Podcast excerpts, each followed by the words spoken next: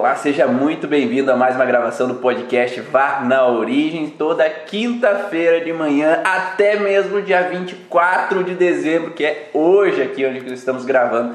Tem podcast e vamos falar hoje sobre os traumas de infância que podem levar a uma obesidade, seja na criança seja no adulto que viveu esse conflito lá na infância. Aqui quem fala é Ivan Bonaldo e a Maísa. E nós vamos então adentrar as possíveis origens emocionais desses conflitos que podem então traduzir numa retenção de líquido ou um aumento do tecido adiposo ou talvez também uma diminuição do metabolismo também que pode estar diretamente relacionado a uma alteração com relação ao aumento de peso, certo? Então, antes de mais nada, vamos apresentar um pouquinho a mais, porque às vezes tem pessoas que caem de paraquedas aqui e acabam não conhecendo muito bem, não sabendo muito bem quem a gente é. Então, eu sou o Ivan, eu trabalho há 13 anos com a origem emocional dos sintomas, tentando enquadrar ali no paciente, entender o que está por trás daquela dor, daquele incômodo físico ou emocional, para que se seja possível ter uma resposta melhor, um resultado melhor no seu atendimento e aí essa resposta melhor é ter resultados eficientes desde a primeira sessão. Então que o paciente já saia na primeira sessão tendo alguma melhora, tendo algum resultado e aí tendo o que geralmente o paciente fala, né? Eu me sinto mais leve, eu me sinto mais tranquilo, eu me sinto mais feliz Parece que tirou um peso das minhas costas depois das, já da primeira sessão. Então esse é o objetivo sempre de, de buscar a origem para melhorar aquele sintoma do paciente. E você? Quem, quem é você aí Eu sou Maísa, sou fisioterapeuta. Há quatro anos eu trabalho com as terapias.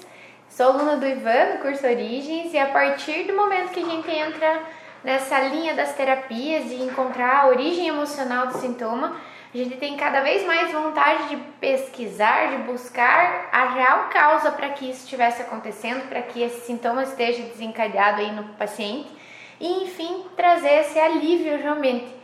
Porque mesmo que a gente não consiga uma, uma mudança do quadro total na primeira sessão, né, Ivan, é importante que ele saia com algum ponto positivo, saia diferente de como ele entrou. E esse é o nosso objetivo. Muitas pessoas com uma sessão melhoram muito e preferem esperar um tempo. Outras, na primeira sessão, elas têm aquele gostinho de eu quero mais disso, eu quero melhorar.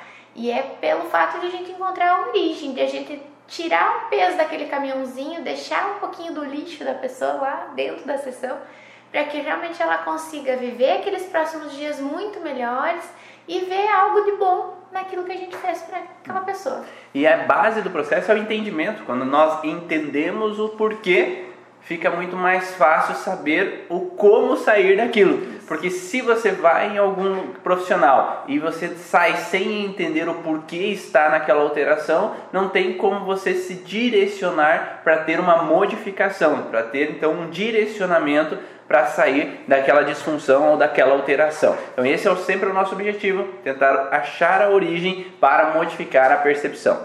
E quem aí está dos alunos aí, Claudinha, Denise, Uh, se alguém puder colocar o tema da live no Instagram aí para o pessoal que for entrando depois saber, então coloca ali tema traumas de infância que levam à obesidade. Então, traumas de infância que levam à obesidade, quem puder aí colocar o tema para que o pessoal possa saber aí quem for entrando, daí eu fixo depois porque eu estou meio longinho do, do celular para anotar. E vai falando aí, vão colocando o que vocês já viram de paciente, as observações que vocês tiveram de conflitos, para a gente fazer uma grande troca aqui de conhecimento. Vamos começar por um dos padrões que é um padrão, acho que todo mundo deve ter vivido em algum momento da vida. Todo mundo pode ter passado por uma situação dessa forma, todo mundo possa ter vivido momentaneamente ou de uma forma duradoura esse conflito, que é o conflito que gera retenção de líquido. Então, um dos padrões que gera um aumento de peso é a retenção de líquido. E essa retenção de líquido faz com que esse aumento seja rápido e às vezes sem com que haja realmente uma alteração, ou seja, uma alteração. Deixa eu ver aqui, deixa eu só fixar o tema da live Obrigado, Cláudia, Denise. Então, por que dessa obesidade com aumento de líquido, ela não necessariamente tem a ver com compulsão com comida? Porque a pessoa às vezes come o que é normalmente, come normal, não muda muito essa alteração de apetite, mas mesmo assim ela incha. Isso mesmo. Existem muitas pessoas que falam assim, ah, eu tô. É, engordei um quilo de líquido, né? Ah, eu tô, hoje eu tô inchada, hoje eu tô mais. É, parece cheia de algo e não é porque eu comi, não tem nada a ver com a minha dieta, não tô comendo nada mais, ou até tô fazendo academia, nossa, tô tentando gastar e não consigo emagrecer. E às vezes a gente vai encontrar esses conflitos que retém líquido. E não tem nada a ver com aquilo que você come ou aquilo que você gasta, e sim com a sensação que o corpo, a percepção que o corpo teve, a sua mente teve perante um conflito emocional. E mesmo criança, né? Eu já ouvi relatos de mães que falam: ah, meu filho parou de ir tanto ao banheiro, ele parou uhum. de ir urinar, ele está indo menos vezes, ou adulto mesmo, né? Está indo menos vezes urinar. Eu parece que eu estou retendo líquido. E é isso mesmo, está retendo líquido, porque biologicamente o corpo entende que a retenção é um meio de sobrevivência para que eu não desidrate, para que eu não sofra as consequências de um perigo e é um perigo muitas vezes específico. O que é um perigo específico? Porque os conflitos relacionados à retenção de líquido elas têm a ver com alguns padrões emocionais, como por exemplo o contexto de abandono.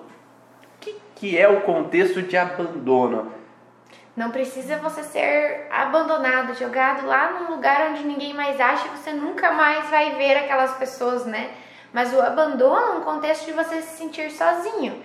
Se eu preciso me manter a sobrevivência pelo menos com água, quer dizer que em algum momento eu senti uma, uma desolação muito grande, uma sensação de estar sozinho, de não ter ninguém para me ajudar, de ter realmente uma sensação que para criança o abandono é algo que simplesmente não olharam para aquela necessidade que eu tinha de ficar menos tempo nesse lugar, lá com a babá, lá na escola, ou eu tinha a necessidade que viesse me buscar antes no berço quando eu chorei. Então aquele abandono é uma sensação de realmente me sentir sozinho, de ter desabado algo e eu não poder sair dessa porque eu não tenho ajuda ou porque eu não estou sendo capaz de resolver meu problema. Estou abandonado, estou me sentindo sozinho aqui. E esse é um grande erro, às vezes, que acontece, né? Que às vezes os pais acham assim, ah, eu nunca abandonei, eu sempre estive lá, eu sempre voltei, eu sempre estive em casa. É, eu nunca abandonei meu filho. Mas depende da interpretação da criança e não da interpretação do adulto. A interpretação do adulto pode ser que, não, eu, eu sei que eu sempre vou e volto, eu sei que às vezes eu viajo mas volto, eu sei que. Mas será que aquela criança sabe? É, e a gente diz assim, não, mas isso é necessário, né? Eu tenho que ir trabalhar, eu tenho que sair fazer o curso, eu tenho que esperar um pouco com ela ali sem eu brincar, porque eu tenho trabalho da casa para fazer. Mas que aquela criança esteja entendendo, talvez não, ela não entendeu da mesma forma que você, que aquilo ali é uma necessidade e que vai durar uns diazinhos ou vai durar só uma tarde naquele momento da escola, ou às vezes você sai, não, eu não vou avisar que eu vou sair, porque ele chora, daí ele me atrasa na hora de sair, aí vira aquela confusão. Então, se ele ver você sair, ele chora, imagina ele se sentir sozinho sem você ter avisado que saiu. Então, talvez cria uma percepção desse abandono, que é uma palavra forte, né? Abandono. Sim. Ah, ele foi abandonado por alguém. Você imagina que a pessoa nunca mais voltou, realmente, uhum. que ela deixou lá sem nenhuma possibilidade, nenhum conforto. E na verdade, o que a gente adulto, às vezes, como pais, imagina é que nossa, eu estou fazendo melhor para ele, saindo trabalhando, buscando dinheiro e tendo o meu horário uhum. assíduo lá no trabalho. Mas é que aquela questão dele ter se sentido deixado, deixado num cantinho às vezes, dentro da própria casa, você deixá-lo para fazer outra coisa, um trabalho ou ficar no celular, também caracteriza um abandono, porque a percepção da criança é algo grande demais naquele momento para ele entender. E por isso que é importante nós como terapeutas entendermos que a percepção do adulto é diferente da percepção da criança. Então, quando o paciente adulto está na tua maca e o conflito vem de infância, é saber como aquela criança sentiu e não como adulto hoje sentiu aquela criança na infância. Então isso daí não bate a informação, porque daí não pode expressar ou sentir exatamente aquilo que foi vivido naquele momento. Então por isso que é importante a gente caracterizar esses padrões e não dizer assim que ah, então agora ninguém deve trabalhar, ninguém deve sair de casa, ninguém. Não, não é esse o processo. O processo é que se eu tenho que trabalhar, se eu tenho que sair, se eu tenho que viajar, que eu possa expressar a criança, que ela possa entender esse processo, ou que eu possa fazer um trabalho lá no sono REM, né, que a gente já falou em alguns outros podcasts, que explicar para aquela criança no sono REM, para que ela possa então ressignificar aquele processo. Depois a gente vai explicar um pouquinho melhor o que é isso. Mas explicar para ela o que está acontecendo para modificar aquela interpretação. Ah, Ivan, mesmo assim eu falei no sono REM e não funcionou. Talvez não estava no processo certo, né? a informação não era coerente com o que a criança estava vivendo. Ah, mas mesmo assim que eu falei na questão coerente com a criança, talvez ainda exista um contexto transgeracional. Porque se há algo na história do transgeracional onde uma criança foi deixada para que aos seis anos de idade foi deixada para estudar com a avó e com o vô, ou foi deixada na casa de outras pessoas por necessidades, por falta de alimento, por dificuldade dos pais, por separação dos pais. Se houve na história da família alguém que viveu com intensidade a situação de abandono, esta criança pode, pode como pode ou não pode, né? Pode ser que ela tenha uma simetria com essa pessoa, que é ela tem uma relação com essa pessoa do transgeracional, e ela, a partir do momento que vive pequenas situações de separação, desenvolver a situação de alteração de retenção de líquido. Então eu já tive vários casos onde, por exemplo, a avó perdeu a mãe cedo, né? a avó tinha 3 anos de idade e a mãe dela faleceu num parto, e essa filha se sente abandonada porque o pai trabalha, ela é deixada na casa de tias para que as tias cuidem, porque a mãe não está mais presente. E aí essa neta que nasce, cada vez que a mãe vai trabalhar, tem aquela sensação de mãe, mãe, mãe, mãe, mãe, mãe, mãe, não quero que a minha mãe se afaste de mim, porque reativa a lembrança do inconsciente de alguma criança que foi abandonada. Então, por isso que quando nós vamos olhar a origem emocional, não basta olhar o que é vivido naquele momento. Nós precisamos saber que existe o transgeracional que pode deixar uma marca, que nós chamamos de um pré-programante ou um programante no transgeracional, que ele pode disparar na vida dessa pessoa e que é muito frequente, é né? muito mais frequente do que a gente imagina. Uhum. Então, quando uma criança já de pequena já nasce ou já tem uma vivência pequena, 3 anos, 4 anos, com um aumento de peso, a gente já tem uma tendência ou de olhar que o conflito é muito grande nesse Logo contexto de gestação ou começo de vida, ou que há algo transgeracional muito forte que essa criança especificamente reativou. Ou quando tem aquela família, né, que todos os filhos são gordinhos, ou até mesmo todos os adultos têm o mesmo biotipo mais gordinho, mais fofinho, né? Essa questão do, da retenção de líquidos. Às vezes a gente vai olhar uma história lá atrás que realmente uma mãe morreu cedo, que realmente não é uma família que não pôde sustentar aquela, aqueles filhos, teve que dividir, às vezes não foi um abandono completo, mas realmente eu preciso dividir esses filhos na casa de outros parentes com um pouco mais de condições ou mais próximo da escola, como acontecia muito antigamente, né? Ou que era muito frequente ter muitos filhos e o pai e a mãe ter que ir na roça trabalhar e quem cuida é o irmão mais velho uhum. a irmã uhum. mais velha, então que também é uma criança. Que é uma representação assim que a mãe me deixa, mas eu não entendo porque minha mãe me deixa, uhum. porque a criança não entende a necessidade do trabalho, não entende a necessidade do dinheiro. Simplesmente eu entendo que ela está me deixando. Uhum. E aí, qual que é o detalhe?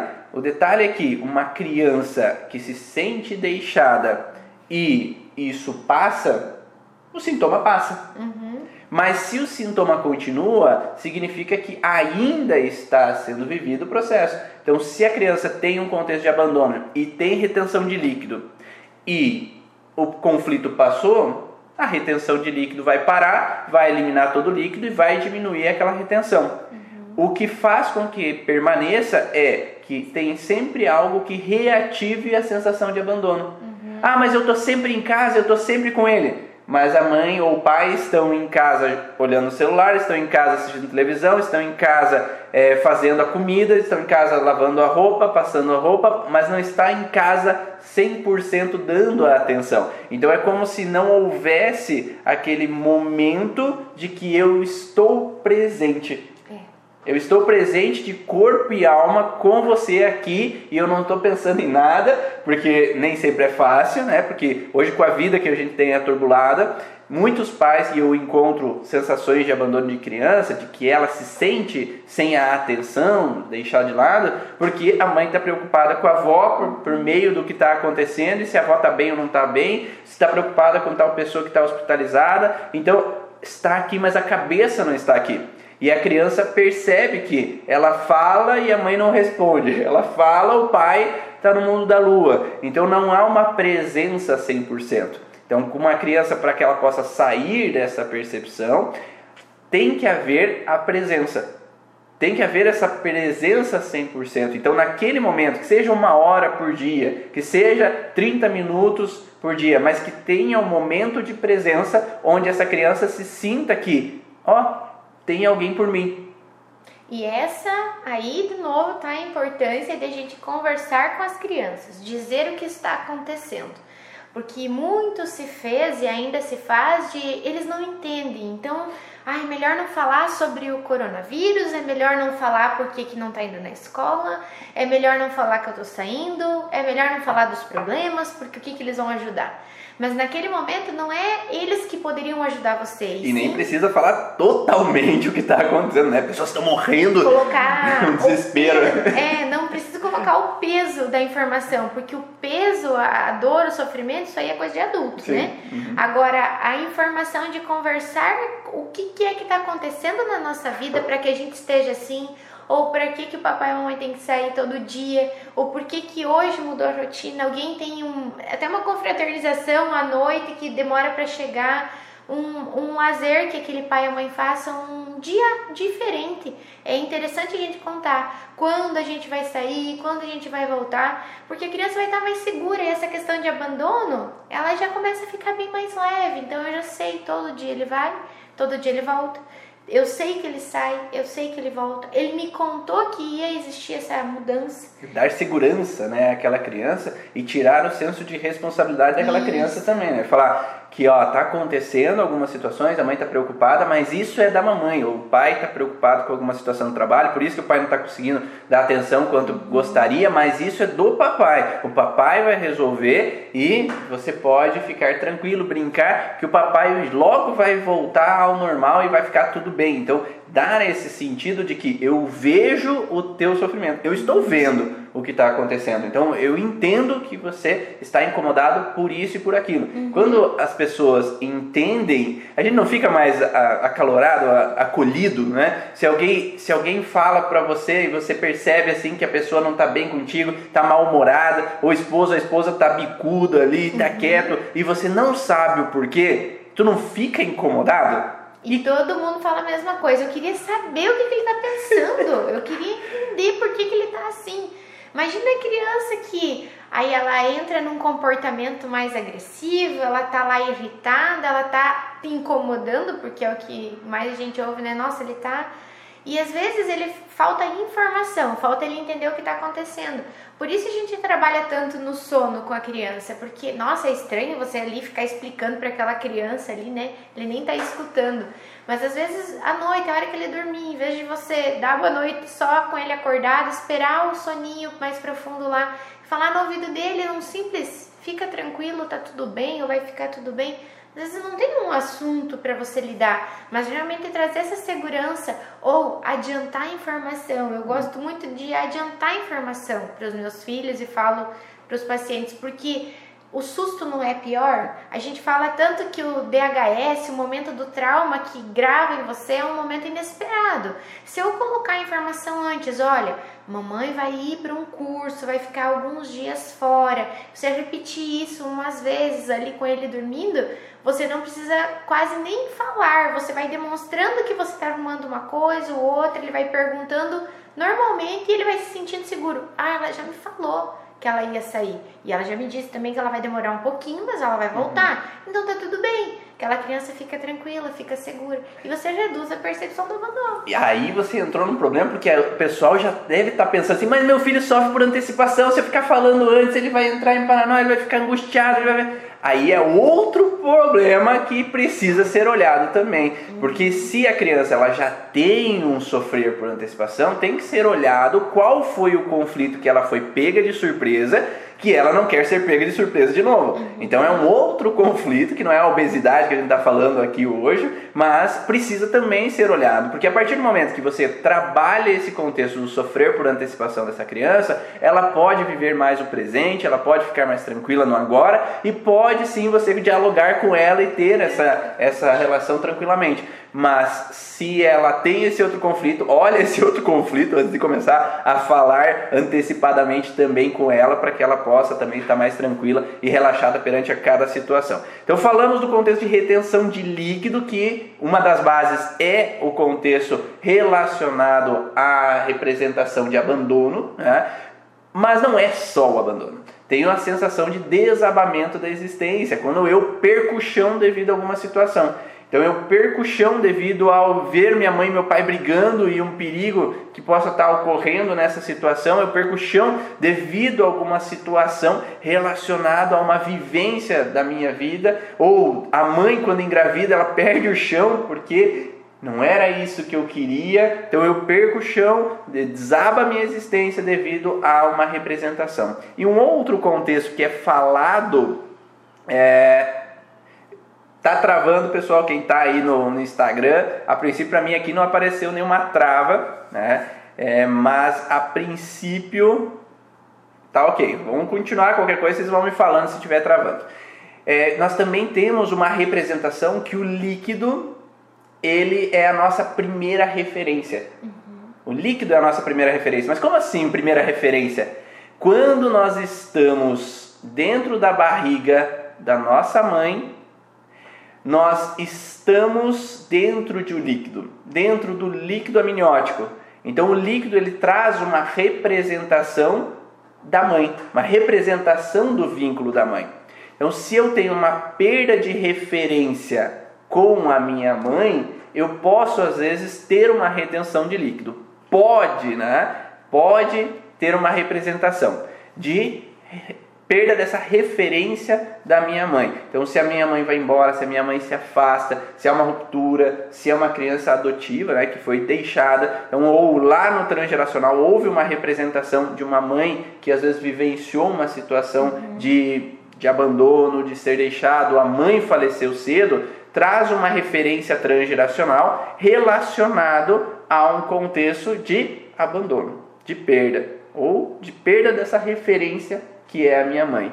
E aí, o descendente dessa pessoa que vivenciou aquela situação de separação, ele pode trazer em algum grau uma sensação de abandono pela mãe. E isso pode ser desde o processo de gestação, algum episódio que a mãe não estava bem, que a mãe passou por alguns problemas dentro da gestação, até um processo de perda de vínculo entre mãe e filho. O que, é essa perda de vínculo? Uma mãe, esses dias atrás, ela veio no consultório e falou assim: Ah, quando eu tive meu filho, eu não sei o que aconteceu, mas nos primeiros dias eu parece que eu não tinha esse vínculo, aquele amor, aquela sensação de de estar tá ali junto com ele e de ah é meu, né? eu fui ganhando com o passar dos dias. E aí, uma das referências que nós temos é que existe um hormônio, existe a ocitocina, que ela é liberada no parto normal. E essa ocitocina dá essa união, essa junção, é como se liga. Essa é a liga que dá entre mãe e filhos.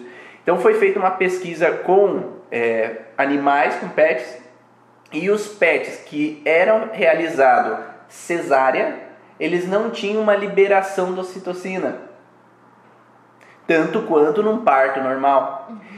E esses PETs que tinham tido esse, essa cesárea, eles rejeitavam a cria, porque eles tinham uma diminuição na liberação do hormônio do amor. Então havia uma perda de vínculo entre mãe e filhote. E nisso, sem esse vínculo, eu não reconheço. Eu não uhum. reconheço aquele feto. E isso pode acontecer com nós, seres humanos também. Quando uma mãe vai por uma cesárea sem ter tido essa liberação da ocitocina, que é, acontece com as contrações uterinas na hora do parto, que acontece com o trabalho de parto e depois com a amamentação, uhum. mas se não tem essas contrações da liberação da ocitocina, citocina biológica do corpo, vai poder ter uma perda de vínculo real e energética com aquele filho.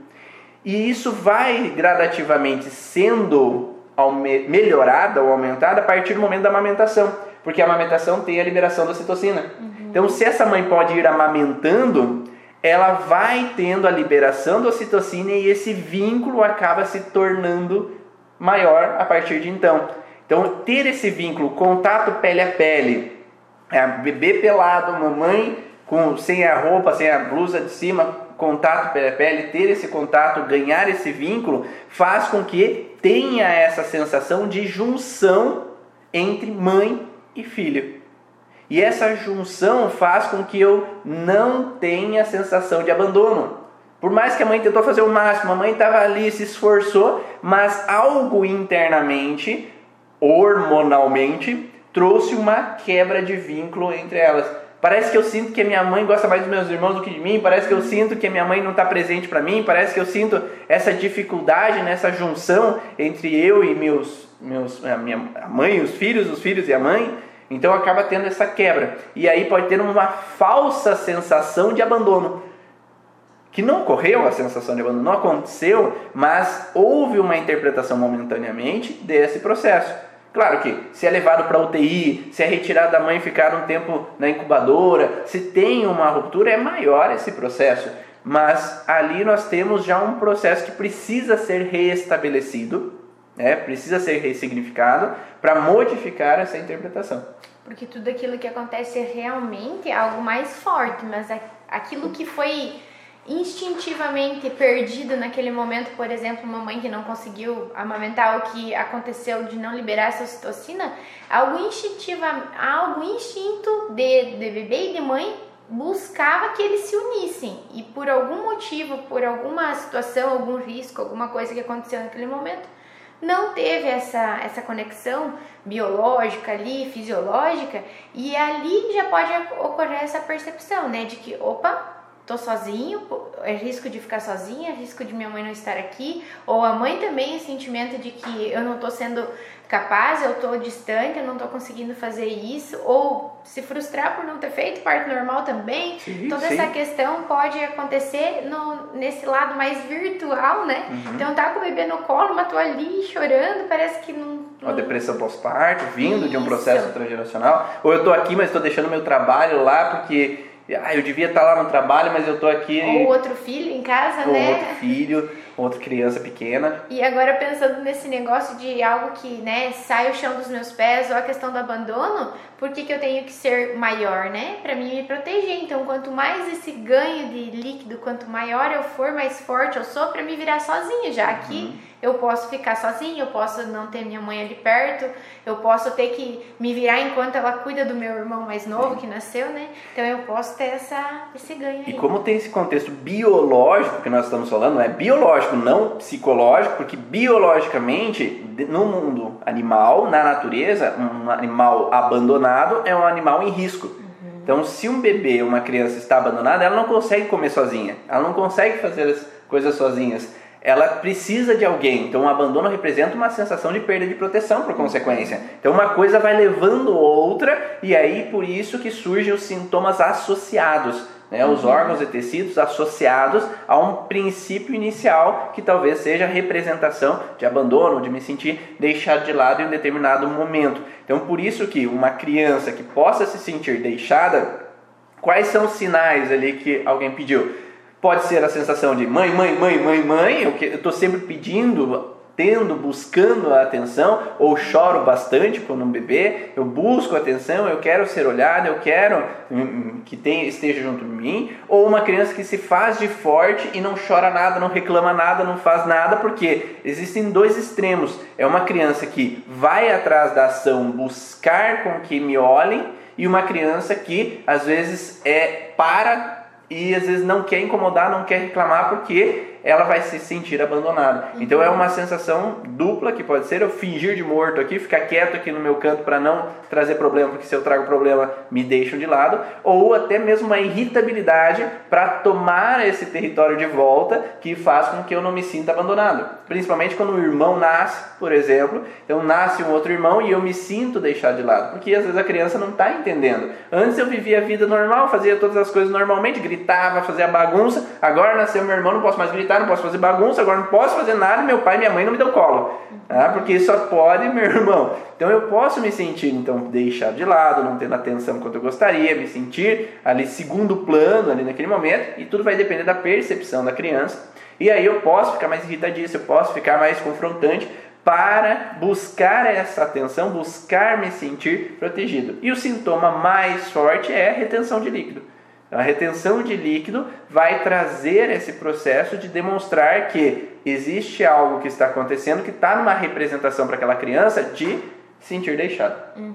Agora vamos para outro órgão, né? Já falamos demais do abandono e lembrando que nós podemos ter então o transgeracional, uma situação programada lá no transgeracional de abandono e que pode ser reativada nessa criança quando ela nasce ali, por exemplo, nesse parto, ou numa situação nos primeiros dias de vida, ou ali com 4, 5, 6 meses quando a mãe volta a trabalhar. Uhum. Então pode ter uma reativação nesse momento e a criança já começar a ter a retenção de líquido, ou ter uma situação nesse momento e aí isso ficou gravado como um abandono e essa criança, quando adulta, quando viver de novo uma sensação de abandono para um parceiro, ou quando a mãe falece, ou quando sai para estudar, que uhum. vai se afasta da mãe de novo. Então, quando repete o padrão de abandono, ela começa a ter retenção de líquido. Então, não necessariamente seja na infância que começa o processo, uhum. mas a base da, do processo de adulta muitas vezes está na infância. Então, se a gente só trabalhar porque eu fui para o colégio, porque eu fui para a faculdade,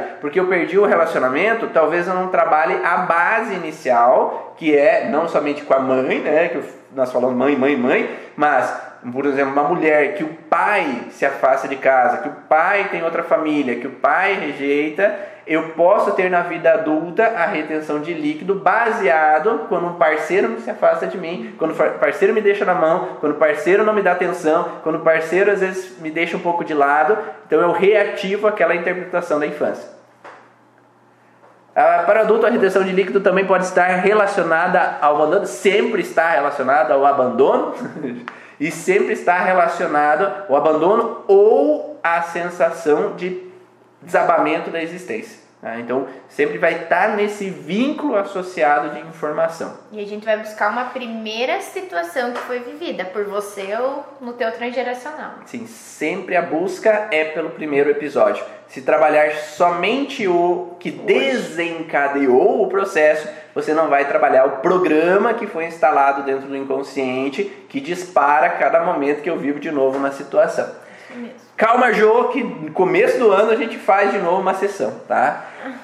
Próximo, vamos falar sobre tecido adiposo, né? Se nós estamos falando de obesidade, nós temos tecido gorduroso, tecido adiposo, que está relacionado também a essa retenção, essa, esse processo relacionado a aumento de peso. Né? Nós precisamos entender que o tecido adiposo ele tem algumas funções. Não vamos falar sobre todas as funções porque aqui a gente vai muito longe, né? vamos passar o dia inteiro falando da função do tecido adiposo. Mas biologicamente a gente já tem algumas bases quando nós pensamos que um urso, quando hiberna, ele hiberna e ele consome toda a gordura dele. Não só o urso, mas todos os animais que são, que hibernam, eles consomem toda essa gordura para sobreviver. Então, durante o verão eu como, como, como, como. No inverno eu durmo. E, e nesse... só gasto o acúmulo. Eu vou gastando aquela gordura que eu acumulei durante todo o verão. Também o urso polar, ele tem um baita tecido adiposo para se defender do frio. Uhum. Então, mudanças climáticas. Então, esse ambiente que é hostil, que é com muito frio, ele faz com que eu precise ter um tecido adiposo para me proteger do ambiente externo. Então eu preciso ter uma camada de proteção ao ambiente externo que é hostil, de uma certa forma. Então nós temos duas características principais relacionadas a esse padrão de tecido adiposo, que é uma relação vinculado ao processo de proteção, proteção ao frio e um tecido adiposo relacionado a reservas energéticas, reserva de alimento. Sendo assim, se eu tenho um perigo de faltar alimento, eu vou estocar. E nisso a gente pensa na mama, né, italiana. Então eu vou estocar Come, come, come, filho. Filho, não quer mais uma comidinha? Ó, tem uma sobremesa ali para você. Duas horas depois, tem. Não, nem duas horas, né? Meia hora depois, tem, tem um bolinho aqui para você. Ó, tem uma outra coisinha aqui para você. Eu fiz uma bolacha que tu vai gostar, hein? Então eu tenho que alimentar os meus para que eles não sintam fome. Por que, que essa base tem que ser feita? Porque lá atrás, no transgeracional, houve uma situação de falta. Né? Houve uma falta de alimento, houve falta de reservas, houve guerra talvez, houve alguma situação vinculada a dificuldades financeiras, monetárias, ou dificuldade em trazer o alimento mesmo em algum momento. Então, ó, pelo jeito tem gente que tem aí família que vai na casa só com comida a, a, avó da minha esposa, cada vez que a gente vai lá, é cada cinco minutos tem uma comida diferente para ser testada e provada. Então. E não é só acumular no corpo, né? Vai ter uma dispensa lá, assim, com tudo aquilo que eu preciso para seis meses, né? Então, assim, ah, tá. Às vezes as pessoas dão a explicação assim: não, você tem que aproveitar quando tá na promoção, ou eu tenho que levar porque isso aqui não se encontra sempre, ou vou comprar lentilha agora que tá barato, porque no ano novo, né, a gente vai comer uma colher cada um, preciso comprar dois quilos de lentilha. Então, às vezes as pessoas buscam nessas, nesses motivos que parecem bem óbvios, né, para você estocar comida. Isso também tem uma relação com algum conflito de que em algum momento faltou e eu não posso mais me pegar sem, porque é um risco para a minha sobrevivência. Se eu não comer, se eu não me alimentar, se eu não tivesse estoque energético, eu posso em algum momento sentir essa falta e vir a falecer ou passar muita necessidade, ver meus filhos sofrerem, uhum. pessoas próximas sofrerem. Então, uhum. acumular no corpo, se for o fato de estar comendo, e acumular ali, tipo, qualquer perigo eu ter guardado. Sim. A gente não pode descartar também, como a Paula coloca ali, que existem culturas onde se preza o aumento de peso, uhum. né? Então, se você for olhar às vezes algumas algumas artes marciais japonesas, uhum. né, o sumo é cultuado aquela pessoa que tem maior peso ou que existem algumas culturas, tribos, que aquela pessoa que é mais obesa é o mais fértil, uhum. é a mais forte. Então tem essa cultura também que nós temos que saber se dentro de uma casa, culturalmente, ser obeso é ok, é ok. Né? Estar naquele ambiente é ok. Não podemos negar que existem contextos culturais e crenças culturais. Agora, se a pessoa se incomoda com isso, aí a gente tem que ver se essa crença pode ser modificada. E pode, para que ele modifique essa crença de culto a alimento por que culto ao alimento? Porque geralmente o fato de que a alimentação é algo assim comemorada, né? Então, ah, sempre a gente tá junto na frente da mesa, todo mundo feliz, todo mundo alegre. É um culto ao alimento. E quando eu cultuo o alimento, eu acabo vendo o alimento sempre como um momento de felicidade. Uhum. É aquele prêmio, né? Se eu posso me alimentar é porque tá tudo bem. No momento da festa tá tudo bem, tá todo mundo junto, não tem problemas, né? E a mesma coisa acontece nessa falta, né, Ivan, nas restrições alimentares. Quando as pessoas fazem aquela dieta super restritiva ou quando você coloca um limite, né, para você, no momento em que você tiver aquela fartura ou aquela ver de novo aquela situação que não estava comendo massas, né? Não adoro pizza, mas não estou comendo porque estou numa dieta no próximo momento sair da dieta que eu for comer pizza, eu sou capaz de comer uma quantidade para três pessoas, porque o meu corpo entende que aquilo ali foi privado, eu faltei, eu tenho um conflito que se faltar é um risco. Então, o próximo momento que tiver aquilo à disposição, eu vou comer para estocar, não só para me alimentar momentaneamente, né? Sim. Eu preciso guardar aquela reserva porque né, essa pessoa que está restringindo isso e me falta, então eu preciso, no momento que eu tiver acesso, comer tudo que vier. E as crianças acontecem isso também, né? Às vezes a gente tira algumas coisas ou em casa quase não tem, aí chega no consultório, né? Come um pote de bala que tem ali na recepção. Porque a gente traz, a gente tira alguma coisa e às vezes eles têm essa necessidade ou gostariam de estar comendo, a hora que vê vai comer tudo. Perfeito.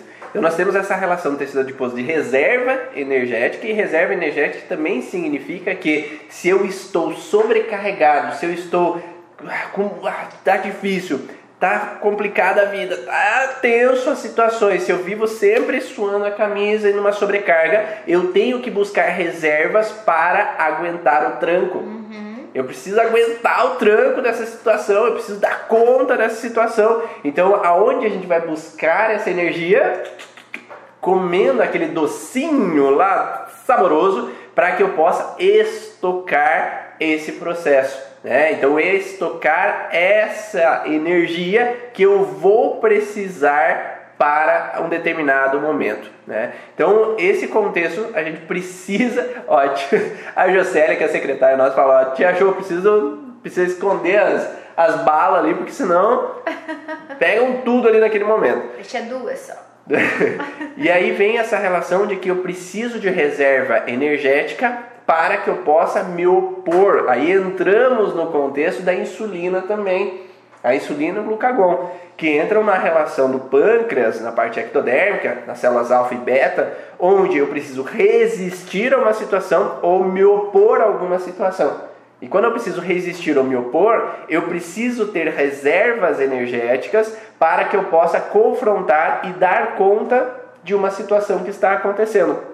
Então, se eu vivo um momento que eu tenho que resistir, resistir, resistir, eu tenho que resistir engravidar, eu tenho que resistir aquele processo assim. Tem pacientes que chegam assim, depois de 15 anos, ah, agora eu quero engravidar. Nossa, 15 anos resistindo, né? Então eu resisto, resisto, freio, freio, freio, freio, freio, freio, freio, freio, freio, freio, freio, freio. Agora tá na hora. Agora tá na hora. Então eu adio, eu coloco outras coisas, coloco outros planos. Ah, agora é hora de construir a casa, depois eu preciso estudar, depois o mestrado, depois isso, depois aquilo. Então eu freio, freio, porque no inconsciente engravidar é perigo, então eu resisto a uma situação e essa resistência faz com que eu busque no alimento uma energia para que eu possa confrontar, uhum. ok? Parceiro ou parceira. Então é, vai ter um confrontamento inconsciente, não é porque eu tenho desejo disso, mas porque eu tenho um contexto de resistir. Ou eu, ah, eu tenho que resistir para a sogra porque eu não suporto ir lá na casa dela, eu tenho que resistir no trabalho porque eu tenho que aguentar o tranco lá dentro porque eu não suporto aquela situação. Ou, voltando à criança, que aquela criança que tem que resistir à situação onde o pai e a mãe brigam frequentemente, diariamente, aquela briga que pode ser uma briga expressada, uma guerra fria que estão tudo emburrado e a criança tem que ali resistir à situação e principalmente resistir numa mudança de posição. Uhum. O que é essa mudança de posição? Ela é a terceira filha, mas tem que assumir o papel de primeira filha, de proteger o irmão mais velho, proteger o segundo irmão, tem que cuidar de todo mundo, traz uma responsabilidade que não deveria ser a dela. E isso faz com que ela tenha que ter energia, reserva nutricional para dar conta de suportar, dar suporte, dar proteção a todo mundo. Ou ainda, a mãe, a mãe é vitimista, o pai é vitimista e eu tenho que assumir o papel de ser pai ou mãe dos meus pais. Uhum. Então eu tenho que resistir, eu tenho que dar conta, eu tenho que ter energia para proteger os meus pais e isso não é função da criança. Então muitas crianças obesas estão em desvio de função. Elas foram tiradas do lugar delas para assumir um posicionamento ou elas mesmas assumiram responsabilidade que não deveria ser delas. E se naquele momento eu não tenho, eu, eu tenho que dar suporte e o meu corpo, eu não tenho estrutura para isso, de novo eu preciso crescer, de novo eu preciso ter essa energia a mais para fazer mais do que a minha função nesse momento, né? Preciso ser grande e eu vou buscar isso na cumilança, né? Então eu preciso trazer. Em algumas situações também a gente encontra algumas repugnâncias, aquilo que eu não gostaria de estar vivendo, aquilo que eu que eu tenho uma rejeição até né, em uhum. estar vivendo. Então eu busco na comida, no momento do estresse, para mim aumentar aquela energia para mim poder suportar aquela situação e passar por isso, né? E se não passa, eu fico muito tempo nesse nesse estresse, eu fico muito tempo ali tendo que me alimentar dessa forma, né, dentro da compulsão e vou acumular peso, sim. Então são várias as possibilidades, por isso que cada caso é um caso, e a gente vai olhar toda essa conjunção. E muitas vezes tem uma conjunção realmente de fatores. É tecido adiposo, mais retenção de líquido, mais alteração talvez na tireoide, mais alteração no glucagon. Então é, é uma conjunção de fatores que levam uma pessoa a ficar com aumento de peso. Só que nós temos que saber que nós precisamos equilibrar o contexto de entrada e saída energética. Isso. Então, de nada adianta fazer uma terapia se a pessoa não gasta aquela energia. Ela uhum. precisa ter uma atividade física, ela precisa ter uma atividade nutricional adequada, um equilíbrio entre todo esse, esse tripé que eu falo, né? De atividade física, contexto de alimentação e contexto de equilíbrio emocional, para que ela possa ter um equilíbrio sobre o seu, o seu corpo mesmo em si. Se a pessoa come porcaria o tempo inteiro, não vai ter esse equilíbrio, né? É adequado, se ela não faz atividade física. Ah, não, eu caminho, eu caminho. Eu tenho paciente assim, ah, eu caminho várias vezes por semana. Tá, mas é, tu caminha ou passeia? Qual a diferença? Ah, caminhar é caminhar rápido, né, para ter gasto energético. Ou você caminha devagar conversando com outra vitrines. pessoa vendo as vitrines.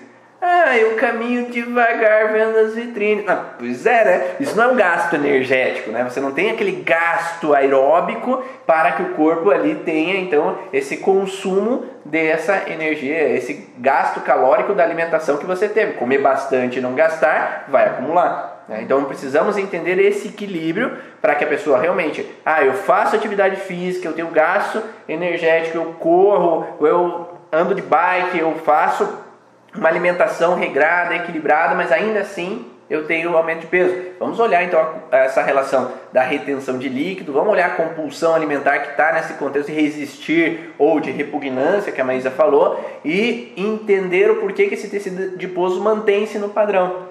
Que o tecido adiposo também pode ser de querer afastar, né? Ter, lembra que eu falei do urso polar? Ele quer ter um aumento de tecido para ter uma proteção para com relação ao frio do ambiente. Uhum. E nesse frio do ambiente, o ambiente é hostil.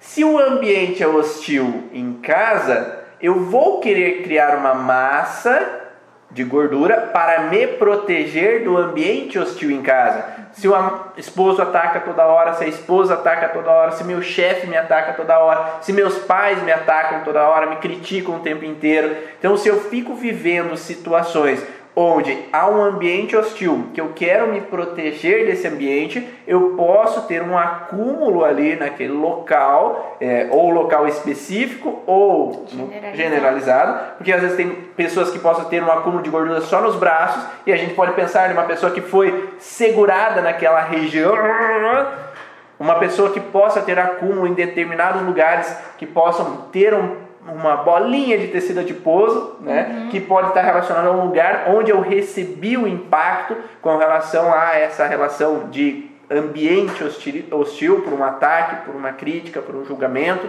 Então eu posso ter esse ambiente. E esse ataque ele pode ser em forma de bullying, por exemplo, né? Um Sim. ataque verbal, um ataque moral, que não só o físico, né? Que a gente encontra bastante também os padrões, onde a pessoa tem um lugar ou outro do corpo mais gordinho, onde acumula mais gordura, a gente olha o local do corpo.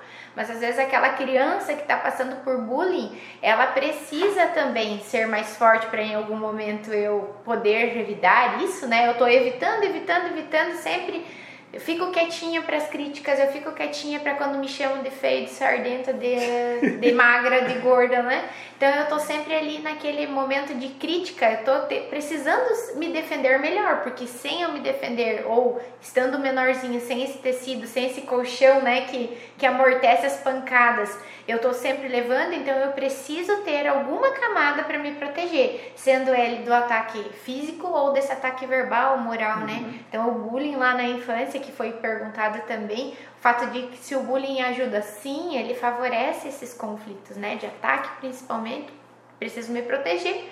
Talvez eu sendo mais fofinho, eu fico mais protegido. E lembrando que o tecido adiposo tem uma derivação do mesoderma novo, que tem uma característica de informação conflitiva de autodesvalorização, incapacidade ou impotência. Então, se eu me sinto autodesvalorizado ou desvalorizado com relação ao olhar das outras pessoas perante uma determinada região, eu aumento o impacto daquela situação de aumento do tecido adiposo e se eu fico olhando no espelho, me autocriticando naquele local, eu travo aquele conflito fazendo com que eu perpetue aquela alteração. Então, se cada vez eu olho no espelho nossa, que bunda feia, nossa, que coxa horrível. Ai, meus braços, eu odeio esses braços. Então eu estou gerando um conflito contra eu mesmo e entrando numa relação de desequilíbrio entre eu e o meu corpo. Uhum. E fazendo com que progrida essa massa de tecido adiposo. E quando a gente olha para as crianças, né, Ivan, quanto mais elas estão lá nesse processo, mais os pais dizem: para de comer. Tá ficando você gordo. Pode, você não pode comer isso. Ai, você já tá indo na nutricionista, agora você come todas essas coisas, está comendo escondido. Ou às vezes as crianças que vêm, né, para esse contexto, né, para tratar os pais já estão ali. Ai, a gente veio porque ele tá muito gordo, porque ele tá sofrendo, porque ele já tem outros problemas de saúde por causa disso, tá indo na nutricionista nutricionista falou para ele não comer e ele come, se eu não dou, ele come escondido. E Isso aqui... se os pais não comem escondido também, né?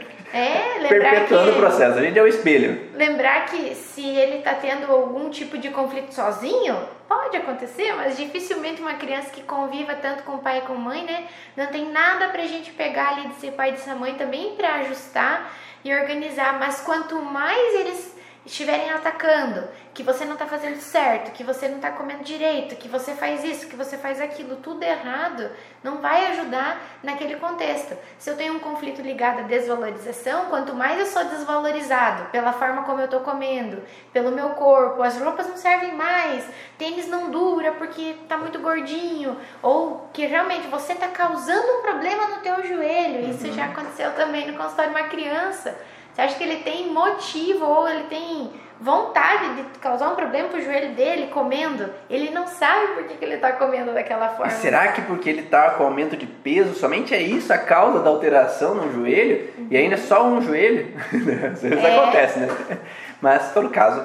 Então, falamos de aumento de retenção de líquido, nós falamos sobre tecido adiposo e vamos falar também sobre a tireoide, que o tireoide tem um conflito de não ser rápido o suficiente. Uhum. Então, está sempre no processo de aumentar o metabolismo, então aumenta a liberação hormonal da tireoide para aumentar o metabolismo, ou uma redução dos hormônios da tireoide para diminuir o metabolismo. Então, se há um contexto de não ser rápido o suficiente em algum momento, de sempre aquele processo de que eu tenho que acelerar, tenho que acelerar, tenho que acelerar, só que entra num desgaste da tireoide e aí começa a ter diminuição da liberação do hormônio da tireoide, pode começar então ter uma um metabolismo desacelerar um pouco e ter essa perda mais reduzida, ter esse gasto energético mais reduzido. Então é importante olhar esse, esse equilíbrio nesse contexto da tireoide também. Quando a gente fala em metabolismo, geralmente, né, a gente olha para tireoide porque às vezes as pessoas dizem: "Não, mas eu sou assim porque eu tenho o meu metabolismo menor, diminuído". Ou ele não é acelerado, eu preciso acelerar o meu metabolismo. Olhar que o metabolismo é todo um conjunto do nosso corpo. Geralmente você vai buscar por coisas que vão tratar esses órgãos e não necessariamente o teu metabolismo. Você gasta o quanto você pode gastar. Teu corpo só vai gastar aquilo que é seguro para você. Então, se eu tenho um metabolismo aí mais diminuído, a velocidade, eu preciso potencializar, vamos olhar para que conflito que eu posso estar relacionada a não ser rápido, né? Por exemplo, a tireoide aqui, eu preciso olhar o que está envolvendo isso para que eu ganhe peso.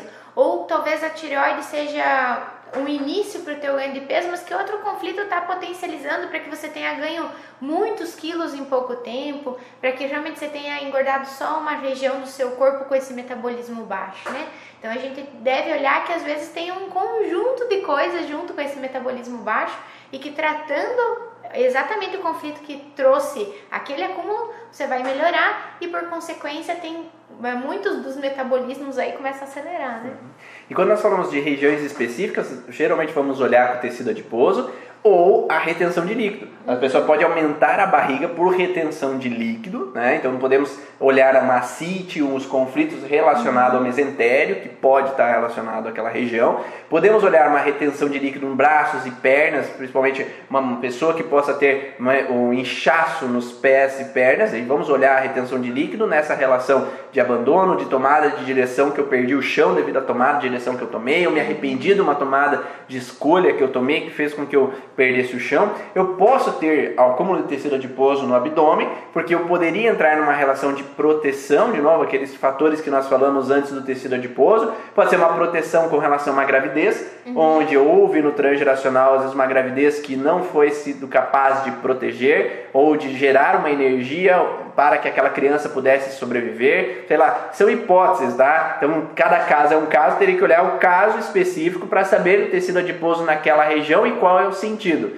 Nas coxas, a gente vai olhar geralmente o contexto de tomada de direções ou com relação a algo que aconteceu na coxa onde que eu não pude também me proteger ou amortecer um problema, como às vezes o parir, né? Porque eu vou ter que abrir as pernas para parir e houve um perigo ali naquela relação, ou abrir as pernas para receber um ato sexual que não foi agradável ou está sendo incômodo, porque no transgeracional houve mulheres e eu já ouvi muitas vezes vários profissionais do transgeracional falando que não existe árvore genealógica que não houve abusos sexuais.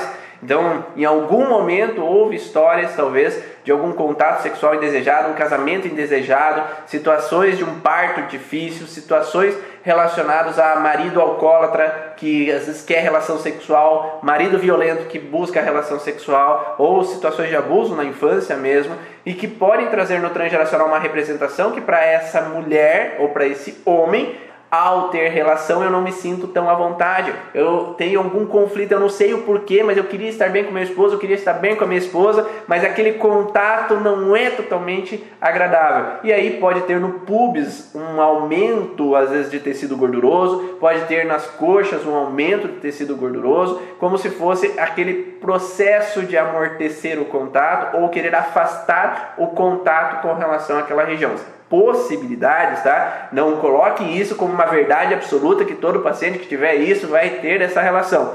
Então, tudo que a gente está falando aqui são possibilidades, só que teremos que olhar com relação à retenção de líquido, tecido adiposo, qual é o padrão e qual é a função para aquela pessoa naquela região.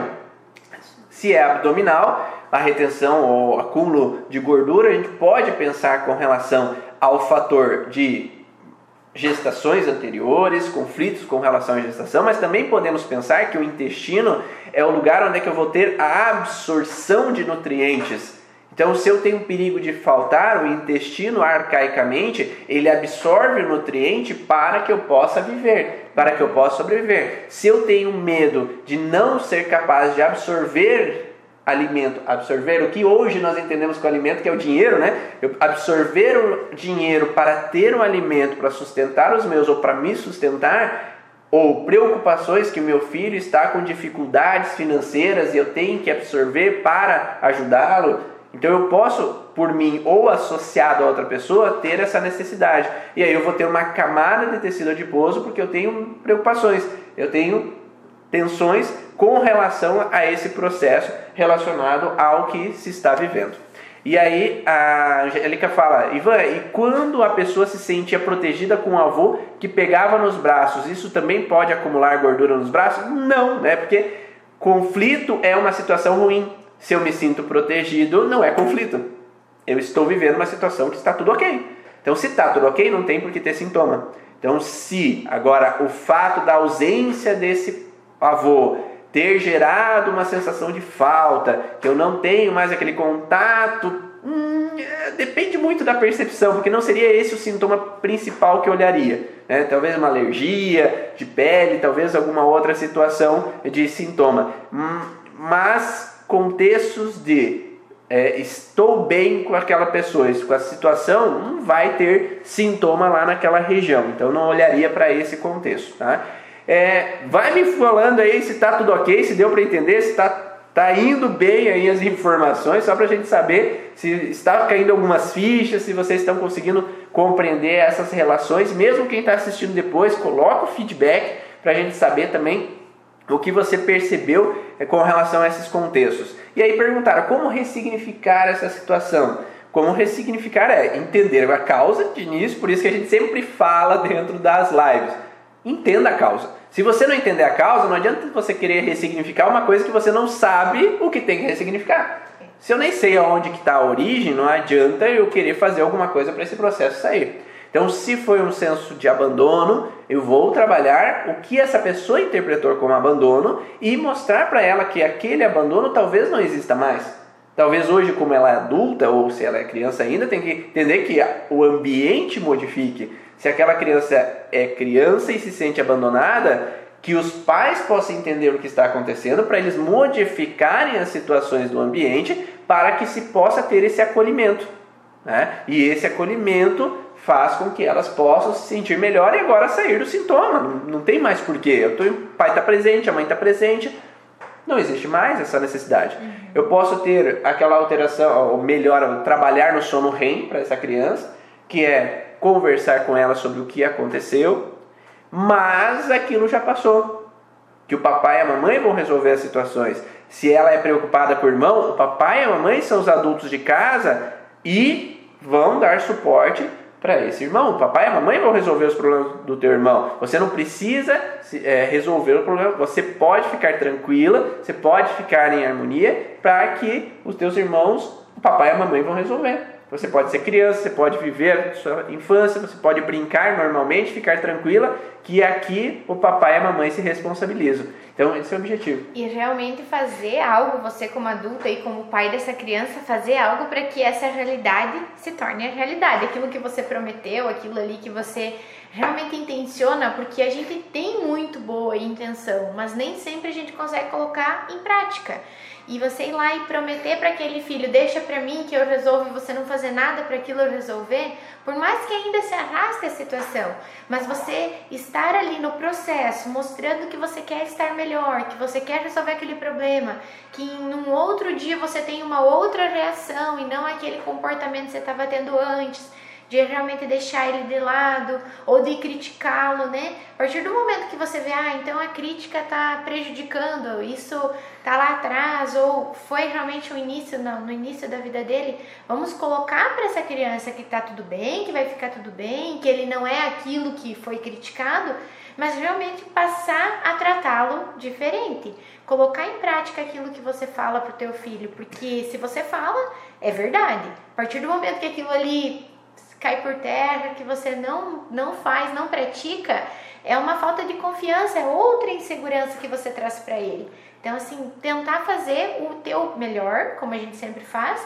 mas mostrar as mudanças no dia a dia e permanecer naquele contexto de mudança, de melhora, aprimoramento todo dia, constantemente. Porque a, a nossa expressão facial não mente. Então, se eu falo que eu vou fazer e não estou fazendo, ou se eu falo que está tudo bem, mas lá aqui não está tudo bem, você está mostrando a verdade para o seu filho que é uma mentira aquilo que está falando. É. Né? A tua verdade não é a verdade que está sendo expressa. Então é importante que seja coerente, promova a ação uhum. e faça aquilo como uma verdade para que daí modifique esse ambiente e essa criança possa sair daquela alteração. De nada adianta eu falar assim Filho, você tá seguro, tá? Você tá seguro, tá, tá, tudo, tá, tá tudo bem né? mas eu não me sinto seguro, me sinto com medo. Não, eu vou te deixar no colégio, mas eu acho que vão te bater. Eu vou deixar com a avó, mas eu não quero que você fique com a, com a avó porque eu não confio nela. Eu quero que você se sinta seguro, mas eu não sinto seguro com o teu pai. Então, de nada adianta falar da boca para fora se não está sendo vivida aquela situação. Por isso que é muito importante quando a gente vai trabalhar com crianças, trabalhar com os pais para que eles estejam entendendo que eles estão fazendo alguma coisa e muitas vezes estão fazendo alguma coisa que está gerando a alteração para essa criança. E Angélica, vou te contar uma coisa que veio de insight aqui para mim. Quando uma pessoa quer me dar uma direção, quer me dar uma escolha, quer que eu faça o que ela quer que eu faça, ela me pega assim e Leva. vamos, ó, vamos, mas eu não, ó, a Maísa já veio, então eu não quero. Então quer me forçar a tomar uma direção. Então aquela pessoa, ah, eu gosto daquela pessoa, ela me guia, ela me direciona, mas nem sempre eu queria ir para aquele caminho que ela quer. E aí quando eu tenho uma pessoa na vida adulta que quer me forçar, ó, vamos lá, vamos fazer aqui, ou pega no braço, mas pega no braço com um direcionamento, com uma intenção de querer que eu seja como ela quer que eu seja, que faça o que ela quer que eu faça.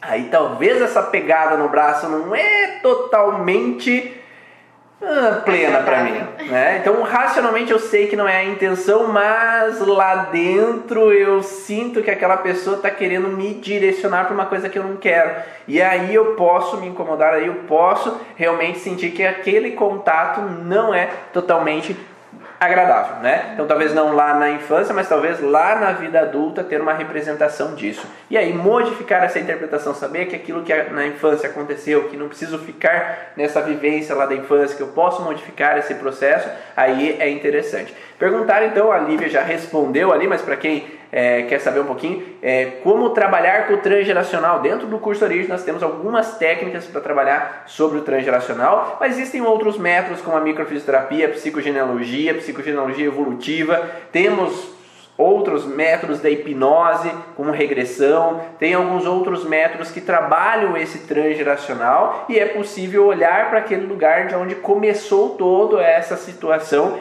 e trouxe aquela representação para essa família ou para essa pessoa especificamente. Então você pode olhar de diferentes maneiras. Se quer vir com a gente, vem com a gente no curso Origens. Agora, dia 1 de fevereiro, vai ter a próxima turma, a nona turma do curso Origens. Então se prepara se você quer buscar mais informações.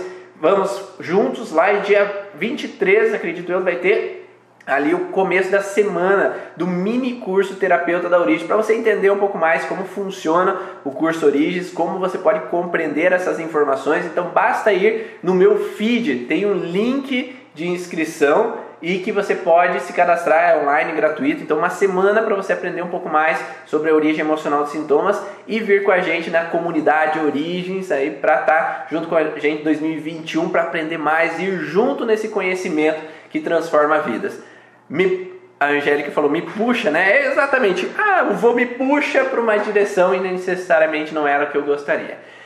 Espero que vocês tenham gostado de todas essas informações, todo esse conteúdo aí sobre a origem emocional dos sintomas. E terça-feira tem mais informações. E quinta, que vem, dia 31, vamos falar sobre o passado, presente e futuro o que, que será isso, hein, Weisa? Vamos deixar ali pro pessoal saber quinta-feira, 7 horas da manhã. Um grande abraço e eu te vejo na próxima. E um Feliz Natal aí para todos, que hoje é 24. Então tem um Feliz Natal hoje com a família ou não com a família, ou com um vídeo chamada com a família. Que vocês aproveitem, que vocês curtam esse momento, que seja realmente um momento de bem-estar. Muita liberação de ocitocina muito contato físico ou à distância, mas que seja uma liberação de bem-estar para todos. Um grande abraço, tchau. Tchau, tchau.